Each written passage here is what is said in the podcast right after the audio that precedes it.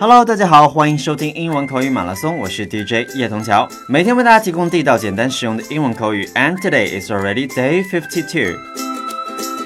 那最近我们一直在介绍和旅行相关的英文。本周最后的两天呢，Jeffrey 希望和大家介绍一下去各国旅行我们所需要注意的一些事项，尤其是在文化习俗方面。那第一点要分享的呢，叫做 touching someone，touching，t o u c h i n g，someone，s o m e o n e，touching someone，触碰别人。So where it's offensive，在哪些国家随意触碰别人是会显得很不礼貌的呢？Here we have Korea, Thailand, China, Europe, and Middle East。在韩国、泰国、中国、欧洲以及中东地区，这些行为都是会显得怎么样？会冒犯到别人。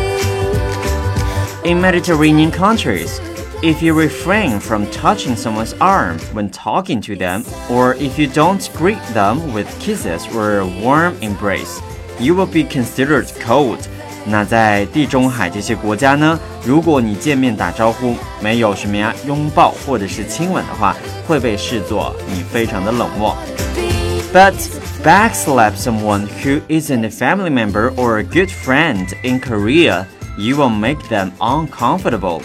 但如果在韩国你随意去拍打不是你家庭成员或好朋友的背部的时候，别人就会觉得怎么样？很难受，很不舒服。In Thailand, the hand is considered sacred. Never even pat a child on the head. 那在泰国呢，头呢是被视作非常神圣的一个部位，所以 不要轻易去触摸别人的头，也不要去拍打、轻拍孩子的头部。那大家一定会想，What can I do？那我应该怎么办呢？So what you should do instead? Observe and follow，观察以及学习。in Eastern countries, remember that touching and public display of affection are unacceptable. 那大家要注意，在 就是东部国家啊，尤其是特别靠东面这些国家，in places like Qatar and Saudi Arabia，像卡塔尔和沙特阿拉伯这些国家，men and women are forbidden from interacting, let alone touching。那在这些国家呢，男生和女生之间连交流都是几乎是不允许的，所以更别说去触碰对方了。那也记得我在土耳其有一次乘坐这个夜间大巴的时候，因为我和朋友的座位不是在一起的，所以呢，I want exchange the seat with others。那我就希望和别人换座位，但是因为换过去之后，我身边这位男士要和一位不认识的女士坐在一起。所以这位女士呢，坚定地拒绝了我的请求，因为在土耳其，没有结婚的女生是不可以随意和陌生男子坐在一起的。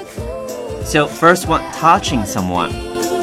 And number two, blowing your nose. Blowing, B-L-O-W-I-N-G, nose, N-O-S-E. So where it's offensive? Japan, China, Saudi Arabia, France. 在这些国家。 Blowing your nose 都是被视作怎么样？非常哎粗俗不礼貌的。Blowing your nose 指的就是擤鼻涕了。So what's offensive? Some cultures find it disgusting to blow your nose in public, especially at the table. 尤其是在进餐的时候，如果你在餐桌上擤鼻涕，那被视作是非常不礼貌的。The Japanese and Chinese are also repelled by the idea of handkerchief.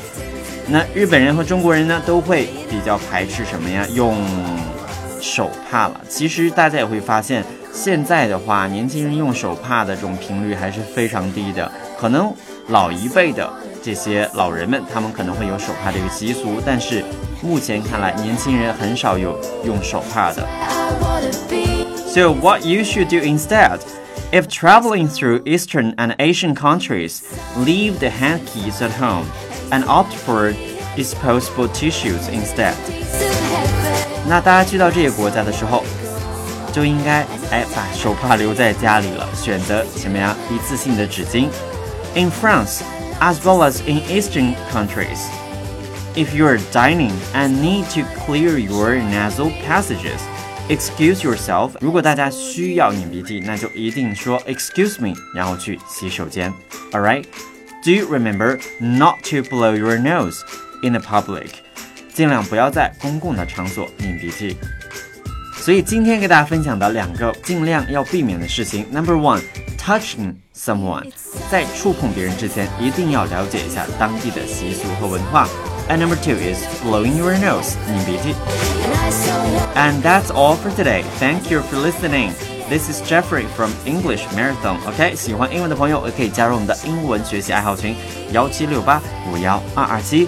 And I will see you tomorrow. Bye bye. place called you.